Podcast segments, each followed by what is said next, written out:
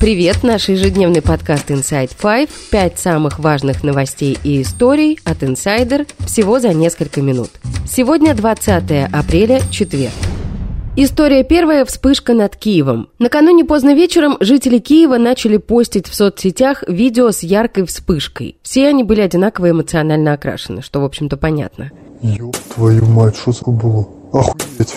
В городе и области была объявлена воздушная тревога. Киевская областная администрация тогда сообщила, что в небе над регионом была обнаружена воздушная цель и призвала всех граждан проследовать в укрытие. Позже глава Офиса президента Украины Андрей Ермак в телеграм-канале сообщил, что вспышка была вызвана работой украинских ПВО. Однако впоследствии этот пост был удален. Еще через несколько часов глава Киевской военной администрации Сергей Попко сообщил, что вспышка в небе над Киевом – это результат падения на Землю космического спутника НАСА. Падение на Землю 270-килограммового спутника НАСА действительно ожидалось. Его вывели из эксплуатации в 2018 году. Вплоть до этого времени, начиная с 2002 года, он наблюдал за солнечными вспышками, помогая ученым понять механизм того, как создаются такие мощные всплески энергии. Но в научном сообществе заявили, что замеченный над Киевом объект не мог быть спутником. Траектория его падения очень далека от Украины. Ученые отметили, что упавший объект – это, скорее всего, болид, метеор.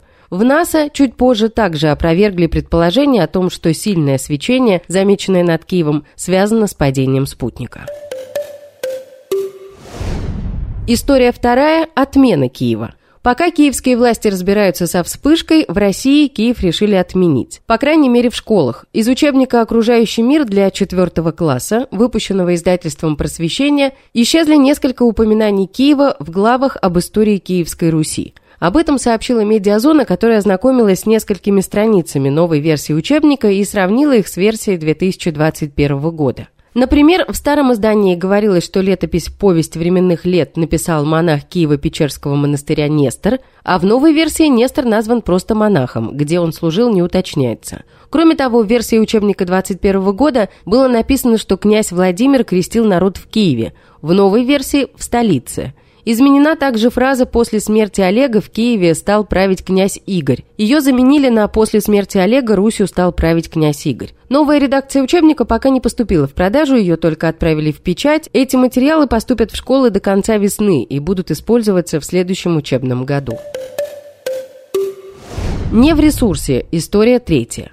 Война и санкции лишили Россию мирового первенства в энергетической сфере. Даже если санкции когда-нибудь снимут, вернуть былое величие в этой отрасли России вряд ли удастся. В 2021 году объем российского экспорта сырой нефти составил 230 миллионов тонн, из которых 47% пришлось на Евросоюз. Еще 3,2% от общего объема Россия продала в Соединенные Штаты. С 5 декабря 2022 года Россия лишилась европейского рынка для сырой нефти, а с 5 февраля февраля 23 и для нефтепродуктов. До февраля 22 года Россия была и ключевым поставщиком газа для Европы. На нее приходилось 45% европейского импорта.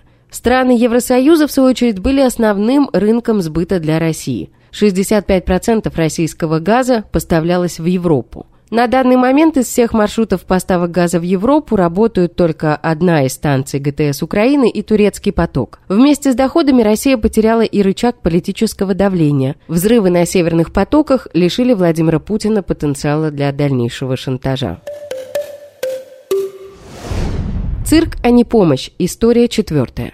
Супруги мобилизованного из села в Карачаево-Черкесии вместо обещанных дров привезли билеты в цирк. Жена мобилизованного из станицы Преградной записала видео, в котором рассказала, что живет вместе с двумя инвалидами первой группы и десятилетним ребенком в доме без ванной и душа. Поэтому приходится топить баню. После того, как ее муж был мобилизован в январе этого года, помочь с дровами оказалось некому. Местные власти Урубского района мне обещали оказать помощь, привезти мне дрова. Вместо этого они мне привезли два билета в цирк. Подаривший билеты председатель сельсовета Сергей Корнев, по словам женщины, сказал, что дров, возможно, и не будет. Все время на протяжении мне обманывал, говорил, привезу, привезу, привезу. Когда я ему сказала, Сергей Владимирович, когда будут мои дрова? Он мне сказал, не стесняясь, пожал плечами и сказал, Ира, наверное, дров, возможно, и не будет. Я вас поставил в очередь. Я ему говорю, какую очередь вы могли меня поставить? без моих документов. Он сказал, ну не знаю, скорее всего, не будет. При этом глава Карачаева-Черкесии неоднократно заявлял, что помощь семьям мобилизованных – приоритетное направление действий региональных властей. Региональные управленцы, на которых переложили всю ответственность за набор мобилизованных, пытаются оправдаться перед населением и делают это зачастую просто неуместно. В Татарстане матерям мобилизованных, например, вручали рис, гречку, чай принцессу Нури, конфеты, сгущенку, вафли, тушенку и шпроты. Журналисты посчитали, что стоимость набора составила чуть больше тысячи рублей. В Липецкой области семьям российских солдат, воюющих в Украине, подарили бесплатный шиномонтаж. В истории пятой освоение Луны и Марса.